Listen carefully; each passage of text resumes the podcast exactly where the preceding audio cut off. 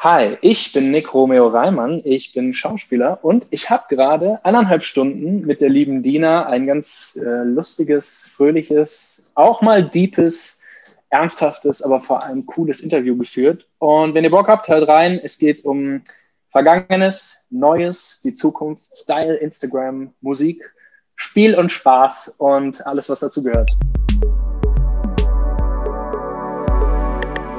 Salve Nick, wie geht's dir? Salve, es geht mir ganz wunderbar. Ich freue Ja. mich richtig. So, du bist ja bekannt, ich kannte dich auch dadurch. So zwei Filmchen, die du mal gespielt hast. Willst du darüber was erzählen? Wofür bist du Been a so? long time.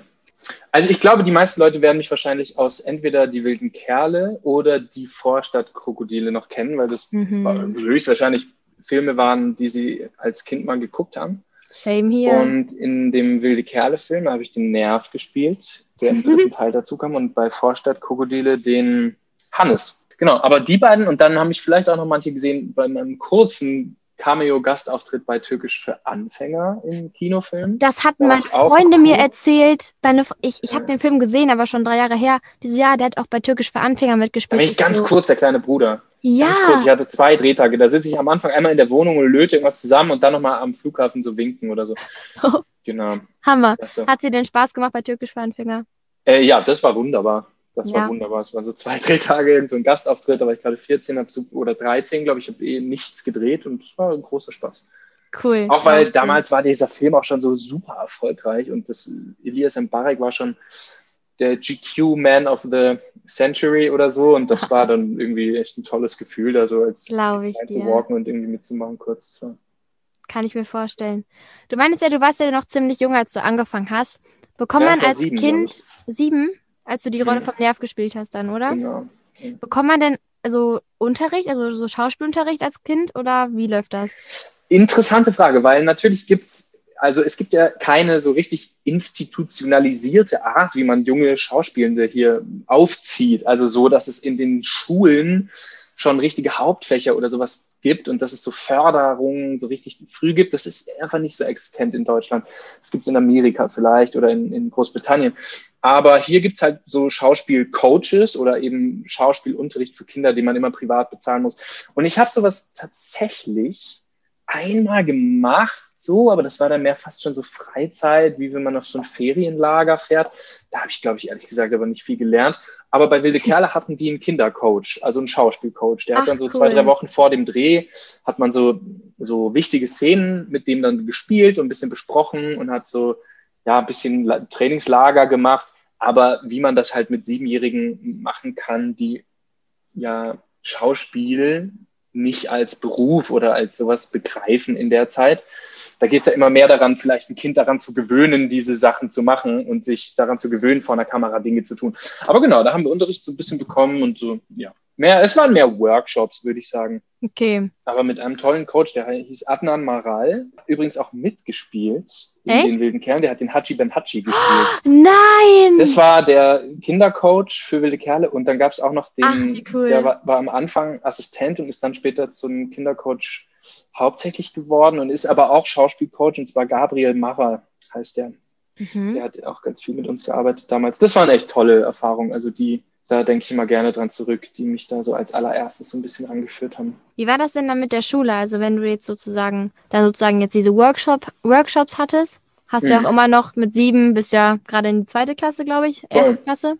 Wie war ja, das nee, ich war in da? der zweiten, genau. Wie war das mit der Schule? Oder sogar in der dritten, nee, zweite, zweite Klasse war ich, glaube ich. Ja, die Schule, die musste einem natürlich immer freigeben dafür. Also ich glaube, bei den Kindern, Kinderfilmen wird immer versucht, es im Sommer zu legen, weil die Kinder ja meistens um August rum Ferien haben. Und bei Wilde Kerle war das auch so. Aber ich habe, weil der Filmdreh meistens so zehn Wochen geht, zwölf bis zehn Wochen und die Ferien nur sechs Wochen sind, muss man sich halt für einen Monat von der Schule befreien. Jetzt so in meinem Kopf ist sowas überhaupt kein Problem. Ich würde immer denken, natürlich muss das Kind einen Film drehen, Alter.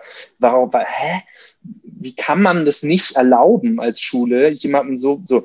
Meine Schule, sowohl Grundschule fragen, als hat deine Gymnasium, Schule dir das nicht erlaubt? Die haben mir das immer erlaubt. Aber ich Oh, habe immer mitbekommen, dass es bei anderen Kindern so ein Problem ist mit der Schule oder so. Ich war auch immer gut in der Schule und habe immer gute Noten geschrieben und so schwierig ich auch gewesen sein mag, habe ich das immer gut hingekriegt. Deswegen war das kein Problem. Da muss man immer Antrag stellen und dann sagen die halt, ja, du darfst da irgendwie raus. Aber natürlich war das immer so eine Frage, so können wir hier einem Kind ein Sonderrecht einräumen und so. Ja, klar. Aber die Leute bei mir waren immer super supportive und deswegen, ja, also da hängt man eben von so krass viel ab, weißt du, wenn die Schule sagt, fuck you, dann hast du auch Pech gehabt. Da muss man vielleicht das Kind von der Schule nehmen oder es einfach trotzdem machen oder so, aber da ist man schon, ich war da sehr, sehr gesegnet mit Leuten, die das verstanden haben, dass es sich lohnt, da freizugeben. Wie hast du dich denn dabei gefühlt, als du so frei bekommen hast von der Schule, um Film zu drehen? Wie war das? Was haben denn deine Freunde gesagt? Ja, das ist so komisch, weil, also, diese Betrachtung, dass das was Besonderes ist oder so, das macht jetzt so Sinn, weil wenn man als Erwachsener darauf zurückblickt und man die Norm kennt, dann ist es so eine Abweichung davon. Aber für mich als Kind, ich erinnere mich tatsächlich, dass sowas in meinem Kopf so nie ein Thema richtig war, weil diese ganze Bürokratie zum Beispiel im Hintergrund oder dass man dann Verträge macht oder so, das haben ja alles meine Eltern gemacht damals. Ja, und für mich klar. war nur gleich drehen Film und auch nicht mal das, sondern mehr so, ich, I get to know the people. Also ich kann jetzt mit den wilden Kerlen chillen oder ja, ich mache da mit. Und natürlich war das super aufregend, aber jetzt der Aspekt, dass ich da von der Schule frei bekommen habe, das war dann mir so ein bisschen wurscht, glaube ich. Das habe ich nicht so richtig wahrgenommen. Okay, krass.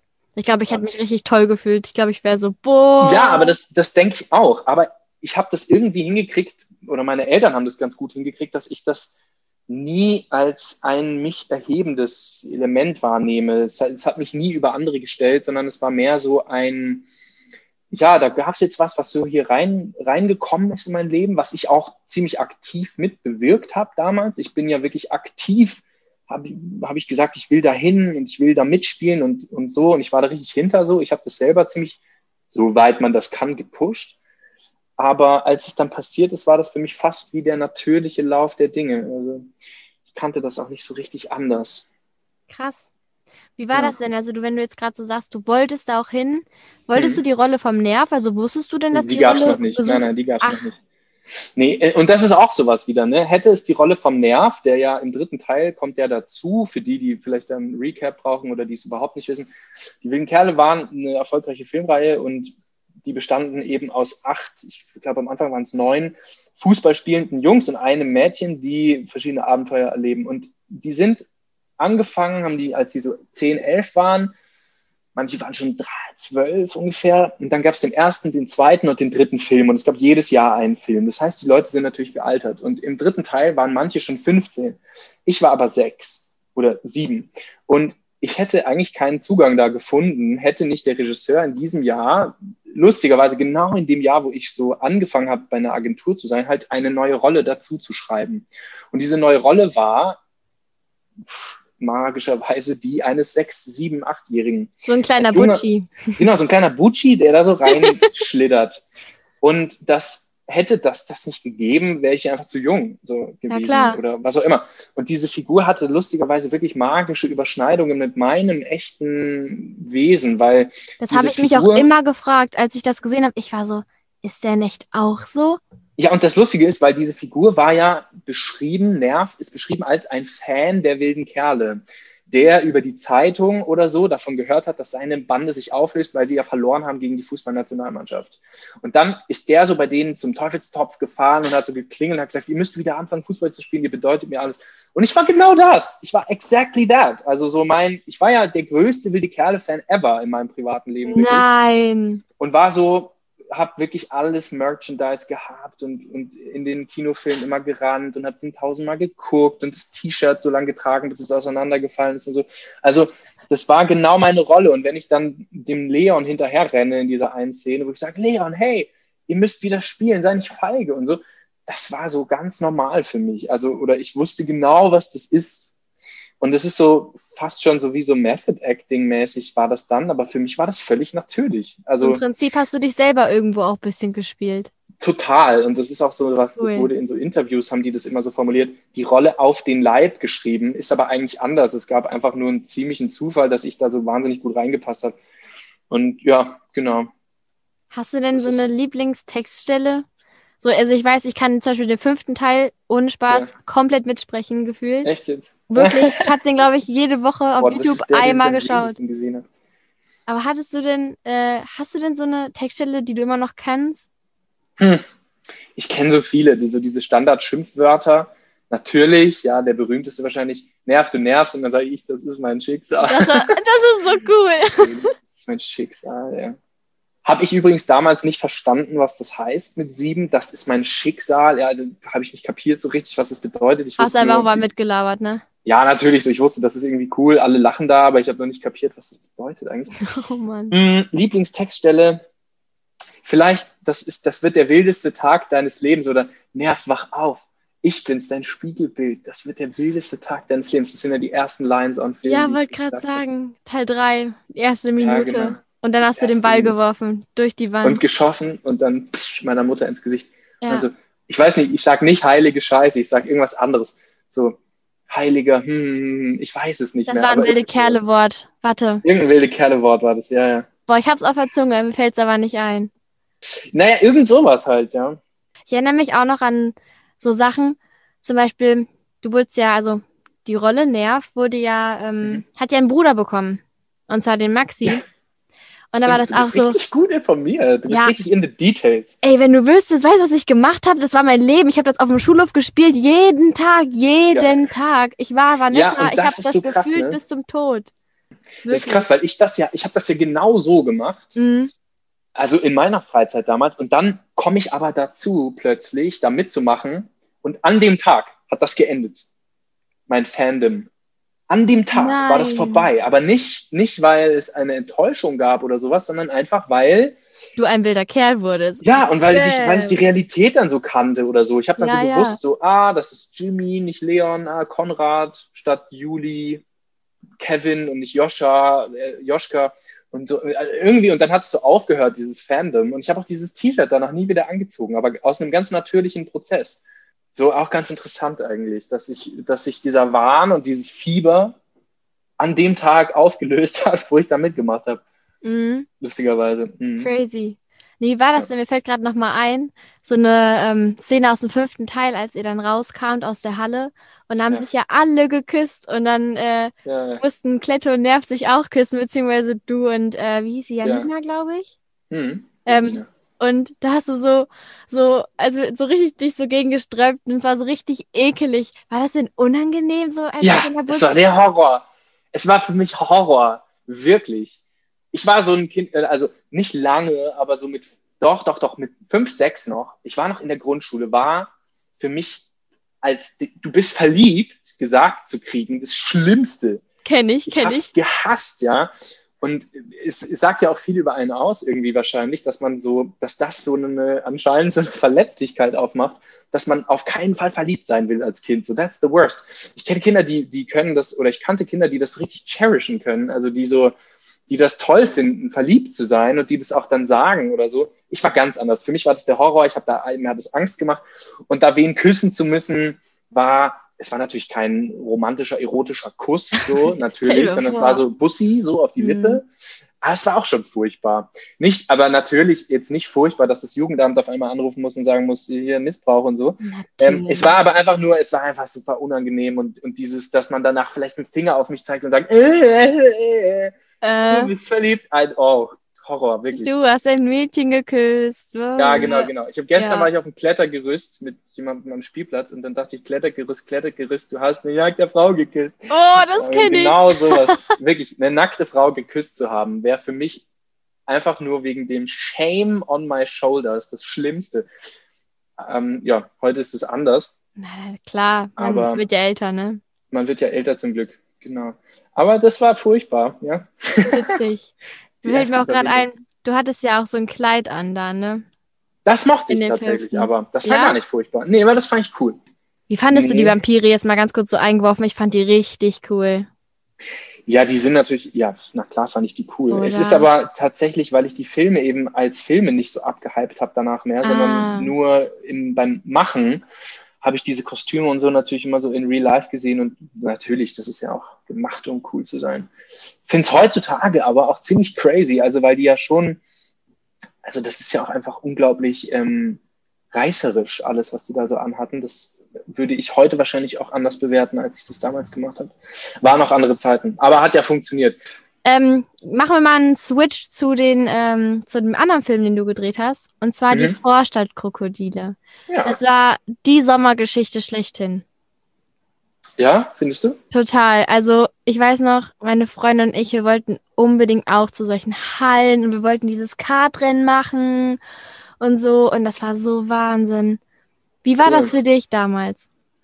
Ja, äh, ähnlich wie bei Wilde Kerle, ehrlich gesagt. Dreharbeiten sind einfach Dreharbeiten und das, den Hype oder die Fantasiewelt, die sich aufbaut, wenn man einen Film guckt, gerade als Kind oder vor allem der Kosmos, der ja so, ich glaube, so funktionieren ja auch Kinderfilme und so funktioniert ja das Allermeiste. Oder auch so Billie Eilish oder so, wo wir gerade drüber geredet haben, so Mhm. Dinge, die zum Phänomen werden, funktionieren ja auch deshalb vor allem, weil sie eine alternative Realität einem offenbaren, in die man eintauchen kann oder einen alternativen Kosmos oder sowas. Und der ist natürlich bei diesen Kinderfilmen perfekt, ja, und super stark, äh, super, super mh, weitreichend. Da gibt's dann Merchandise, dann gibt's eine Gruppe, dann sind es immer Dinge, die man in seinem Umfeld in der Realität auch findet, sodass man sie nachspielen kann. Dann ist es ein Lebensgefühl, dann ist es meistens auch eine Zeit, eben Sommer oder Winter, wenn es ganz stark darum geht. Also es sind immer Dinge, die, die einen einladen, seine eigene Realität zu verlassen. Aber wenn man den Film ja dreht und ihn vielleicht danach einmal bei der Premiere guckt und dann aber- nicht mehr, weil man das so kennt, da gibt's wenig Reize, das dann noch das Endprodukt zu konsumieren, ist das nicht so stark, ehrlich gesagt. Und diese Szenen äh, über einen Zeitraum von zwölf Wochen zu drehen, das ist kein Flow, wie du, wenn du den anguckst. Hm, Und kann ich vorstellen. Also es gibt für mich dann diese Welt nicht. Und es gibt auch kein Interesse, da einzusteigen, als der, der das gespielt hat. Und deswegen ist für mich das nicht existent, tatsächlich, Mhm. diese Vorstadtkrokodile-Welt, in die man eintaucht. Ich kann dir gar nicht sagen, was der Reiz daran ist oder so. Ich habe meine persönlichen Erinnerungen an die Zeit und, und daran, wie das war, das zu machen. Aber that's it. Finde ich krass, weil ich hätte mir vorgestellt, also wäre ich jetzt zum Beispiel du und hätte da mitgespielt, wäre ich so voll gehypt gewesen, darauf in diese Welt einzutauchen, weil ich weiß noch, als ich das zum ersten Mal geschaut habe, ich war so, boah, ey, jetzt will ich ein wilder Kerl sein, jetzt bin ich noch so ein Vorstadtkrokodil, sowas bin ich noch alles. Und das war so cool, auch mit dem See und mit diesen ganzen, mit den ganzen Banden. Das war ja auch irgendwann mit dem, mit dem, ähm, hier, im Gefängnis und sowas alles. Das war ja voll crazy eigentlich.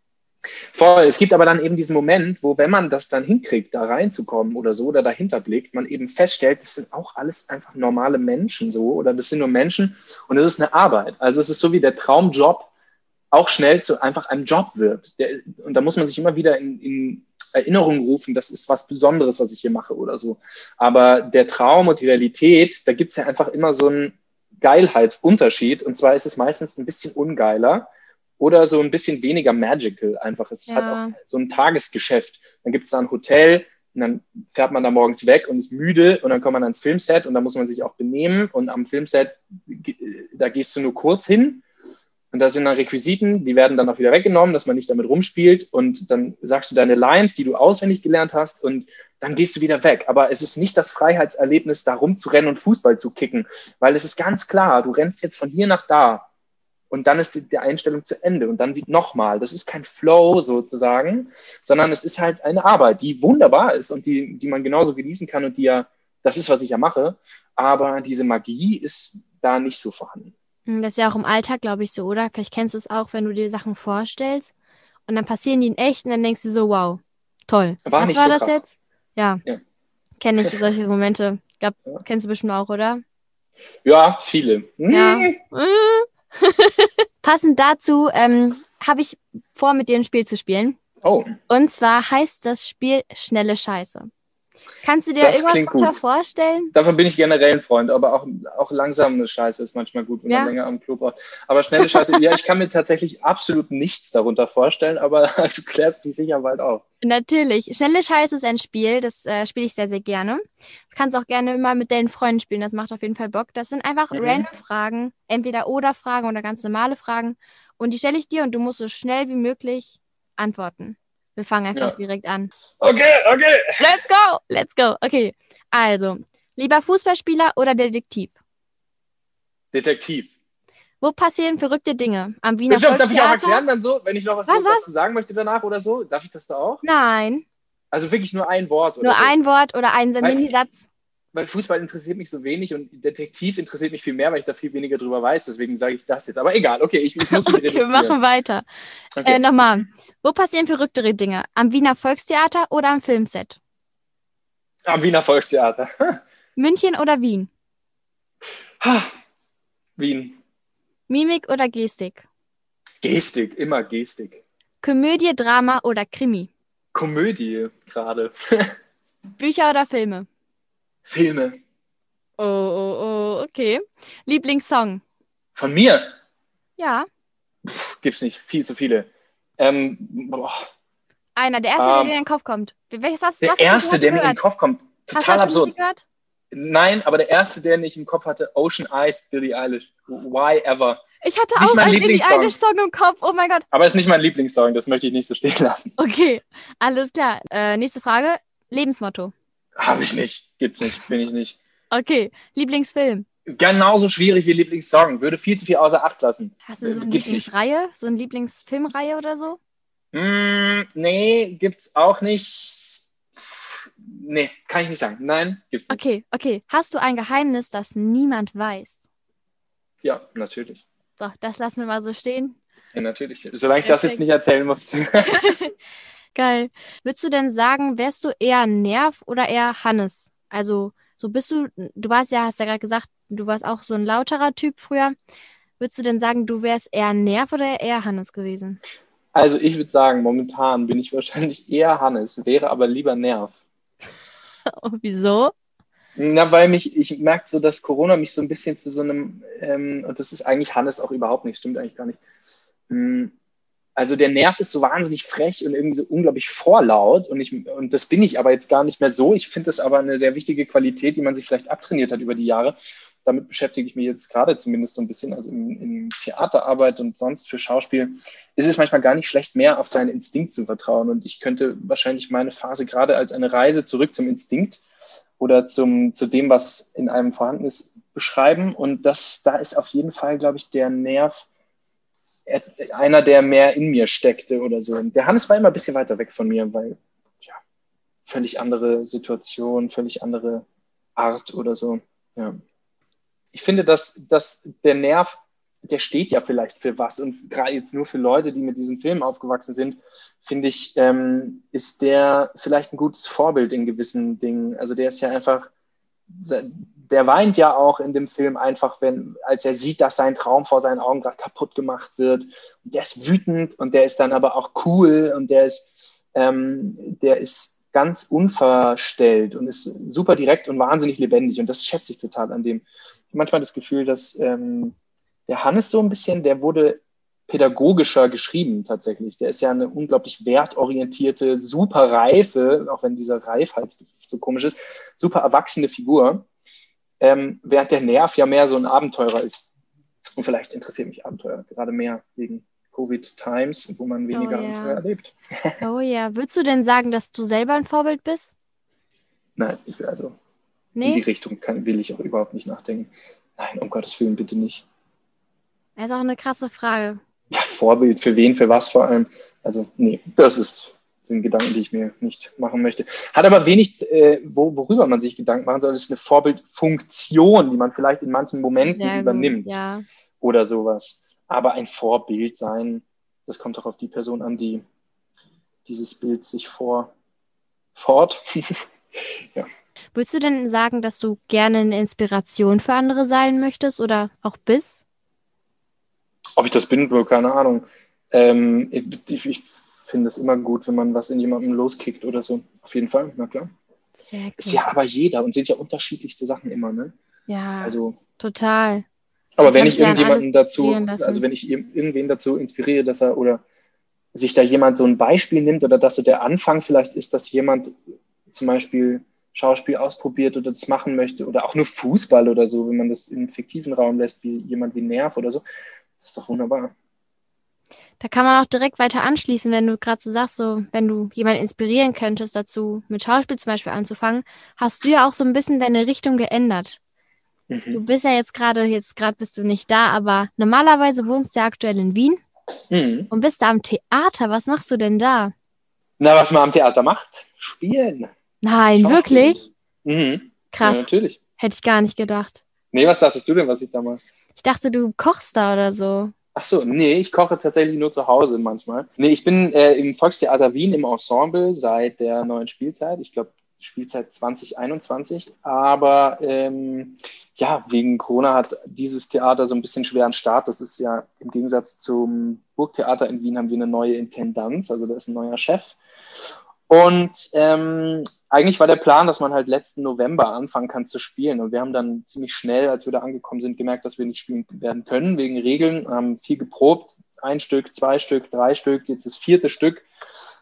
Für mich zumindest. Wir haben noch ein paar mehr auf Lager so einstudiert und geprobt. Und mh, hm, genau, jetzt kommt aber das erste bald raus. Für alle, die in Wien wohnen, die Lust hätten, glaube ich, warte mal, ich muss mal hier in meinen Kalender genau reingucken im Juni auf jeden Fall.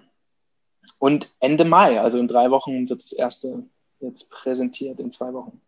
Wenn ich in Wien bin, weil mein Onkel wohnt da, äh, mhm. äh, den wollte ich schon seit Jahren besuchen kommen, dann komme ich dich auch mal besuchen. Ja, gerne. Muss man nur auf volkstheater.at, äh, glaube ich, die Termine gucken und dann gibt es einen Spielplan und da kann man immer schauen, wann wir spielen. Ich bin der Meinung, dass das Volkstheater Wien äh, eins ist, was äh, auch vor allem für junge Leute eben sehr interessant sein kann. Und ähm, ja, Theater sind krasse Orte. Das habe ich aber echt erst auch mit 20 kapiert. So, ich dachte mir, what, was habe ich verpasst, ey? Was geht da alles? Was sind da alles für Leute, die da arbeiten? Welche Gewerke? Da sind Menschen, die Modedesign machen. Da sind professionelle Musikerinnen. Da sind Menschen, die sich mit krassen Texten auseinandersetzen. Da sind Spielerinnen und Schauspieler, die ähm, tolle Performerinnen sind. Da sind vor allem ganz häufig, wenn es coole Theater sind, internationale Künstlerinnengruppen, die da eingeladen werden und die da arbeiten. Es gibt in guten Stadttheatern Konzertveranstaltungen. Es gibt Orte, also das ist so divers, was da an Angebot häufig herrscht, dass man echt mal öfter gucken sollte, wenn einen überhaupt sowas interessiert, dass man ja auf die Webseiten guckt. Hat dich das denn alles fasziniert, was du gerade aufgezählt hast, in den Beruf einzusteigen? Äh, ja, na klar, voll. Also das Theater als Ort, der, gerade wenn man jung ist und vielleicht noch nicht eins zu eins oder ich würde sagen, also nicht eins zu eins weiß, was man machen möchte, sondern wenn man sagt so, ich bin erstmal hier, wo ich bin, aber ich bin offen für vieles und dann ist das einfach ein wahnsinnig krasser Nährboden, wo ganz viel drauf entstehen kann und einfach so ein Melting Pot für unterschiedlichste coole Richtungen. Und das ist so ein Grund, warum ich sehr gerne am Theater arbeite. Und ähm, weil ich eben in der Schauspielschulzeit, ich habe das wirklich jetzt studiert, vier Jahre, ich war auf einer klassischen Schauspielschule in München, auf der Otto Falkenberg Schule. Das ist hauptsächlich eine Theaterausbildung. Beziehungsweise die bilden an einem Theater an den Münchner Kammerspielen aus und man spielt da Szenen als Hauptstudium, als zentrales Fach hat man Szenenstudien aus Theaterstücken. Das heißt, man arbeitet da wie am Theater an Szenen. Und deswegen ist dann klar, dass man da viel kennenlernt und dass einen irgendwann dieser Raum auch interessiert. Und am Ende von so einer Ausbildung gibt es so Vorsprechen an Theatern, wo viele Theatermenschen gucken kommen. Und dann wird man eben gefragt, wenn man Glück hat oder wenn alles läuft, wenn es cool läuft, wird man von interessanten Leuten angefragt, ob man nicht sich mal vorstellen möchte. Und das waren bei mir eben unter anderem das Volkstheater und dann hat das auch geklappt. So. Hammer. Und genau. Ich bin da so ein bisschen reingewachsen, würde ich sagen. Wolltest du das denn schon immer machen? Nee, überhaupt nicht. Krass. Theater, wie gesagt, ich habe das Theater auch erst in der Schauspielschulzeit kennengelernt überhaupt. Das war vorher ein Ort, der mich gar nicht interessiert hat. So, ja. Wahnsinn. Wie ist das denn so bei diesen Castings? Also, du hast mhm. ja gerade gesagt, ihr hattet dieses Vorsprechen, beziehungsweise dieses, ja, da kamen Leute dann nach der Ausbildung, beziehungsweise am Ende ja. der, ähm, am Ende der, der, der Zeit. Und wenn du dann zu einem Casting gehst, ich weiß nicht, muss man sich auch irgendwie casten lassen für eine Rolle im Theater? Ja, logisch, oder? Also es kommt immer ganz darauf an. Am Theater ist es grundsätzlich so, dass bei den meisten zumindest, ein Theater hat ein Ensemble, das heißt, da sind fest angestellte Schauspielerinnen und Schauspieler. Und wenn die dann Stücke machen und Regisseurinnen einladen, dass sie da arbeiten, dann wird meistens irgendwie aus dem Pool an Spielenden wird da besetzt. Also das heißt, die gucken, ah, okay, hier gibt's jetzt ein Mann, eine Frau, ein Divers, ein Eisbär und ein Baum und Nick sieht aus wie ein Baum, der könnte den Baum gut spielen und Julia spielt den Eisbär und so. Und dann gibt es eben auch immer wieder Theaterstücke, die einen Gast oder sowas wollen. Also wo dann gesagt wird, jetzt würde ich gerne mit dieser Person arbeiten. Und es gibt Stücke, wo es Rollenvakanzen gibt, also wo man sich bewerben kann. Oft ist es auch so, dass man angefragt wird von einem anderen Theater oder so. Aber generell, wenn man Vorsprechen hat an einem Theater, ist es eher üblicherweise, dass man ins Ensemble kommt. Und manchmal, also dass man sagt, ich möchte gerne bei euch angestellt werden. Oder, das habe ich auch schon eigentlich equally oft gehört, war, jemand spricht für eine Rolle vor und dann funktioniert die Arbeit aber so toll, dass man ihn dann einstellt. Jetzt einmal so oft so Rollen und so bezogen.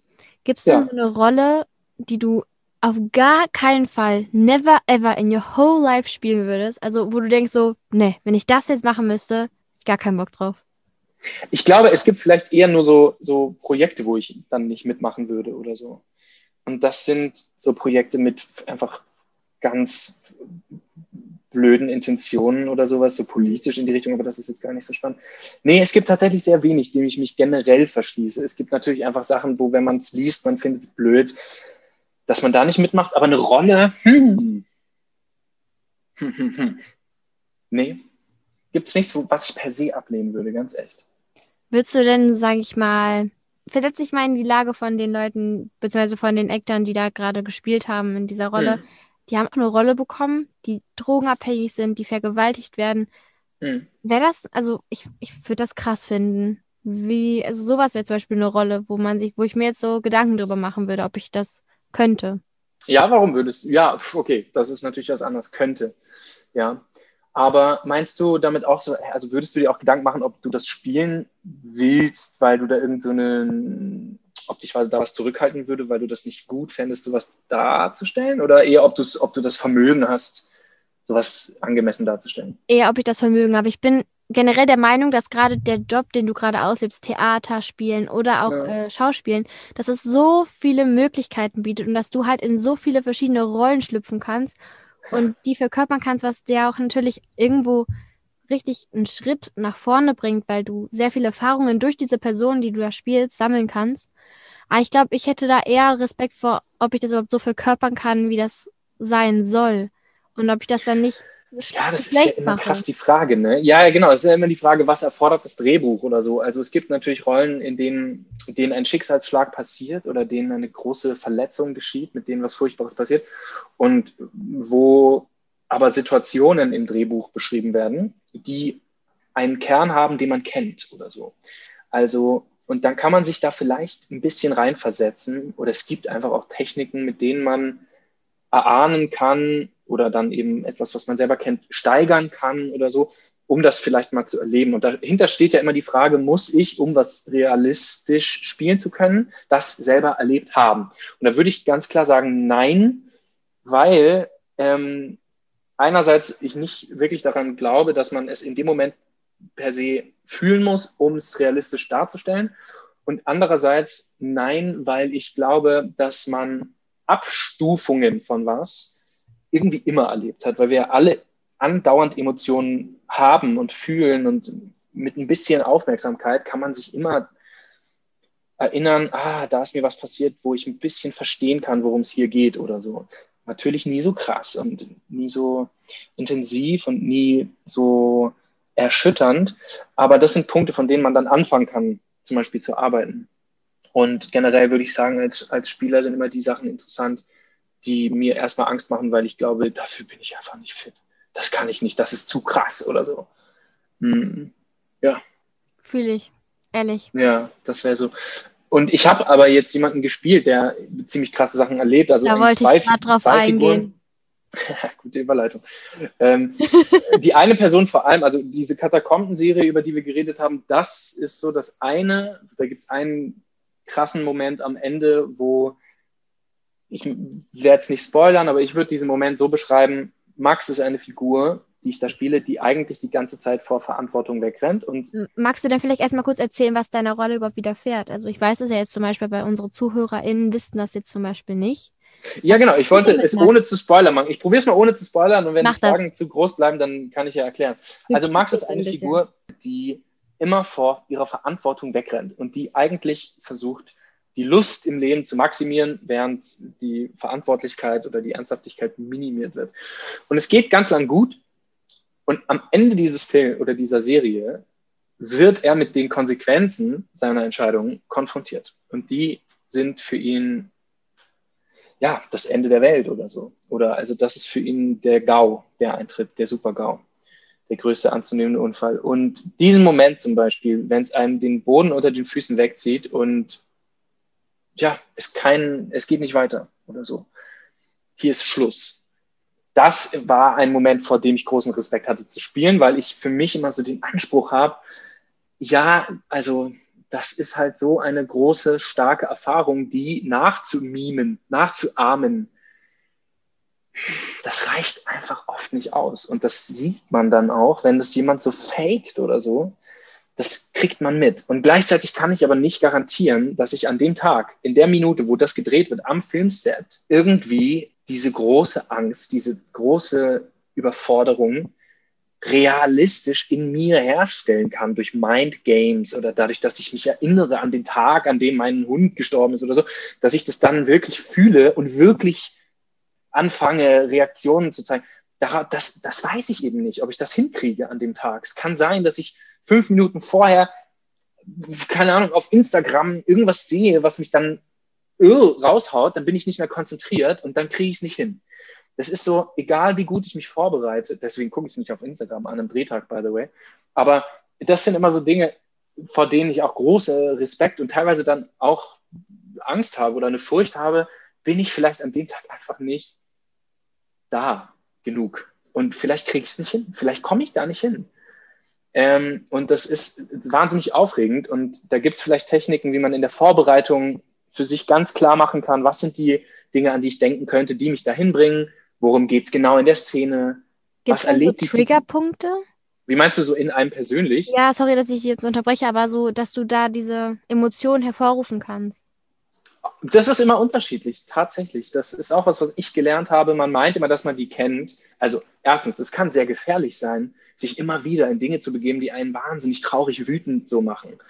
Das ist eine Technik, die auch ganz krass kritisiert wird, weil es sehr gefährlich sein kann für die Privatperson. Ähm, das wird einem ja oft kein Therapeut empfehlen oder so. Andererseits versteht man vielleicht ein bisschen mehr über sich selber, wenn man sich in einer Auseinandersetzung mit einer Figur, mit Sachen beschäftigen muss. Warum hat mich das damals so getroffen, zum Beispiel, dass die Person das gemacht hat?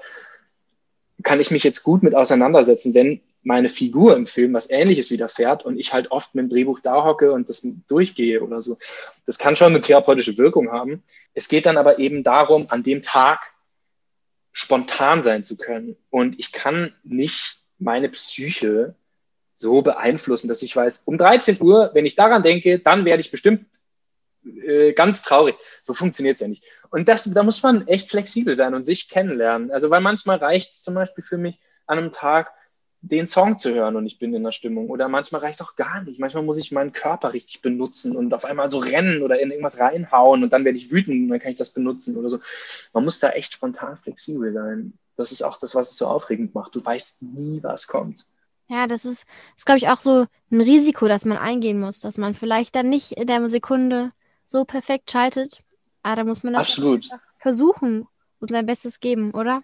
Absolut. Und manchmal, ja, und dafür ist hoffentlich dann auch die Regie da, dass die Person, die da sitzt, klug genug ist oder empathisch genug, um das mit dir zu machen, weil es ist ein wahnsinniger Druck. Fühl mal jetzt die Emotionen, während alle zugucken oder so eine Emotion ist ja eigentlich oft was, was einem passiert. Also was über einem kommt, ob man will oder nicht. Hier muss ich aber den Träger umdrehen und sagen, ich will mich jetzt überlisten, etwas zu erleben, egal ob es real ist oder nicht, weil es ist ja einfach nicht real. Und interessanterweise kenne ich niemanden, der das für sich geknackt hat. Also da gibt's kein Rezept oder so. Da gibt's viele Wege und viele Dinge, die man ausprobieren kann und viel, was funktioniert, aber dann funktioniert es am anderen Tag auch wieder nicht. Und verlässlich ist es gar nicht, zum Beispiel, dass man große Emotionen spielen kann, authentisch. Das ist auch ein bisschen so wie im echten Leben, oder? Man weiß ja auch selber nie, ob man sich, sag ich mal, stell dir vor, du, dir geht's gerade nicht gut und ob du dich dann wieder so zurückholen kannst. Vielleicht ja, ja, absolut. Meine. Wie machst man du kann denn? Techniken machen, aber man weiß eben nie, wie wird es in dem Moment oder so. Ja, ja. Das ist ja auch aktuell, jetzt sag ich mal, mir, mir ist es persönlich aufgefallen, dass ich in der Zeit sehr viel Zeit hatte, über mich selber nachzudenken Mhm. und dementsprechend auch oft negative Sachen gedacht habe, beziehungsweise Mhm. mich in so traurigen Momenten wiedergefunden habe. Hast du da, also was machst du denn, wenn du traurig bist? Also gibt es da irgendwas? Weil ich glaube, dass es sehr vielen Jugendlichen aktuell so geht, dass die nicht so ganz damit klarkommen. Ach ja, erstmal, wenn man so über Corona redet und was Corona für einen war, ob man da Zeit hatte für sich oder so, dem will ich, glaube ich, erstmal vorgreifen, dass es einfach viele Menschen gibt, die Menschen verloren haben und wo Menschen gestorben sind aus deren Umfeld oder auch nur schwere Krankheit durchgemacht haben. Ähm, und dass ich eine unglaublich privilegierte Situation habe, zumindest auch einfach weiterhin Großteil der Zeit arbeiten zu können oder ich konnte ganz viel proben am Theater. Das war ein wahnsinniges Privileg. Menschen, denen das wegfällt und die davon aber ganz abhängig sind, die haben ganz viel gelitten. Deswegen finde ich es oft bisschen komisch, wenn Leute hauptsächlich darüber reden, wie sie sich selber finden konnten während Corona. Ähm, aber das ist eben auch die Situation von vielen Leuten, dass man viel Zeit hat und dass es vielleicht keine existenzielle Bedrohung ist. Und bei mir war das zum Beispiel so ähnlich wie bei dir, dass das jetzt keine existenzielle Bedrohung für mich war. Und ich habe viel arbeiten können und in der Zeit, zumindest jetzt in, in diesem zweiten Lockdown, im ersten Lockdown war ich auch viel zu Hause. Und was ich gemacht habe im ersten Lockdown, wie viele, ich habe einfach echt instantly Instagram gelöscht und Facebook gelöscht und so von meinem Handy die App gelöscht, nicht, nicht mein Account, ich habe einfach die App gelöscht, weil ich das nicht aushalten wollte, dauernd zu gucken, was die anderen machen und dauernd mich zu vergleichen und dauernd äh, so. Also ich wusste, dass das einfach schlecht ist für mein Selbstvertrauen, Selbstbewusstsein, für mein State of Mind, dauernd auf diese Apps zu glotzen. Und es weiß ja auch jeder, spätestens seit dieser tollen Doku da auf Netflix, das Social Dilemma. Wir sind ja alle nicht blöd, so wir wissen das ja. Und ich habe es einfach deleted und es war sehr gut, weil dann konnte ich mich wirklich auf mich oder so, wenn ich Stille hatte, hatte ich halt dann, glaube ich, Musik gemacht oder irgendwas anderes. Und das finde ich ist immer wieder, finde ich selber erstaunlich, wie krass man sich von sich entfernt, wenn man diese Social Media Sachen einfach mal, ähm, wie man wieder zu sich zurückkommt, wenn man die löscht. Das sind aber auch alles triviale Sachen, so. Das hört man ja total oft und das ist so ein, fast schon so eine Bauernregel, so Instagram macht dich depressiv. I know, bitch, but like I'm addicted. What the fuck? So. Ja, es so. Das war so ein Kniff oder so. Und ansonsten, hm, naja, puh, was macht man, wenn man traurig ist? Ganz kurz zu Instagram habe ich eine Frage. Wie Ja. hast du das denn dann mit deinem Beruf so untergebracht? Weil so als Darsteller, Hm. sag ich jetzt mal, da gehört ja irgendwo Social Media dazu. Oder? Ja, stimmt. Ich ganz echt, ich bin da halt nicht so super gut drin. Ne? Ich weiß, ich müsste das mehr machen.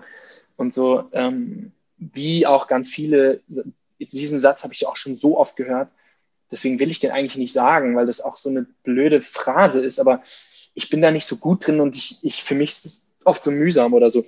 Wenn wenig in meinem Leben passiert, was Instagrammable ist, dann komme ich mir auch wirklich dumm vor, sowas zu faken oder irgendwie so. Instagram, wie geil. Voll. Es gibt ja aber Instagrammablere Monate oder Wochen, wo es dann auch einfacher ist, finde ich, sowas zu posten oder so. Manchmal ist es aber einfach nicht so easy. Ähm, ich äh, erkenne aber absolut an, dass das wichtig ist und wichtiger wird und die Currency der Gegenwart ja ist.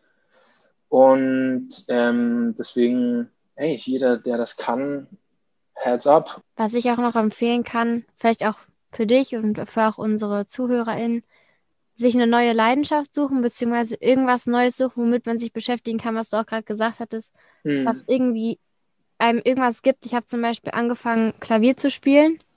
Und glaub mir, ich bin Beethoven Nummer zwei, ich sage dir. Ja, Nein, aber- nein. wirklich, aber nein, bist du nicht. Ich habe schon so langsam angefangen und ich bringe mir das selber bei und es funktioniert und ich kann mich Cool. total verlieren. Generell Musik, Musik machen, neue Leidenschaft finden. Sehr empfehlenswert. Absolut. Gerade zu diesen jungen Leuten, möchtest du denen irgendwas mitgeben oder generell, was erhoffst du dir für die Welt? Ich meine, wir sind die neue Generation, du gehörst da natürlich nach auch zu. Was erhoffst du dir und was erhoffst du auch vielleicht für dich selber so in Zukunft? So als Abschlussfrage. Boah. Also ich glaube, ich bin ja kein alter Mann, deswegen ich kann in keiner Art Absolut. und Weise irgendeine, irgendeine Bitte oder irgendwas, irgendwas formulieren, was so retrospektiv ist oder so. Hm. Also ich wünsche mir, aber ich bin ja selber auch so schlecht darin und das ist auch eben leider eine Floskel oder so, aber ich wünsche mir manchmal, dass jüngere Generationen oder Leute aus einer jüngeren Generation nicht sklavisch ihr Wohlempfinden von, von der Peer Group und vor allem von dem Visuellen oder so, so abhängig zu machen. Also das wünscht, das würde ich mir für die Leute einfach wünschen. Weil, ja, weil für mich gibt es noch so eine Zeit, bevor Social Media das alles beeinflusst hat und danach und ich so sehe, wie jeder und wie die alte abgedroschene Floskel, dass es Leute unglücklich macht. Und ich, ich hoffe, dass so, ja, dass nicht alle tot unglücklich werden. Das vielleicht. Und. Und für dich ja. selbst? Ja. für ja. mich selber. Ja, ach. Hm. Oh, schwierig. Es ist ja nicht so, als würde ich darüber nie nachdenken, aber ich würde jetzt sagen, müsste ich mal drüber nachdenken. ich wünsche dir auf jeden Fall ganz viel Erfolg in deiner Theaterkarriere. Dankeschön. Und auch weiterhin. Und wenn euch das hier gefallen hat, dann könnt ihr gerne auch nochmal in andere Podcasts von uns reinhören und folgt sehr, sehr gerne Nick auf Instagram. Möchtest du yes. Werbung für dich machen? Ed Romeo Reimann, ja, logisch. Gibt vielleicht jetzt nach unserem Gespräch bald auch wieder mehr Content und vielleicht auch mal. Ich mache ab und zu eine Instagram Live-Session uh. oder so. Ab und zu mal. Habe ich am Anfang mehr gemacht in Wien, aber immer wieder Stories und whatever. Tja. We'll see. Folgt und schaut rein. Ich habe jetzt einen blauen Haken seit zwei Wochen, fand ich auch witzig. Boah, Applaus! Ja. Hammer. Danke fürs Zuhören an euch alle. Ich hoffe, es hat euch gefallen. Nick, willst du noch irgendwas sagen? Ja, äh, äh, just keep living und seid gut drauf. Geil. Ja. Danke Macht's für das gut. Gespräch. Vielen Dank. Es hat mich sehr, mir sehr Spaß gemacht. Mir auch. Tschüssi. Ciao.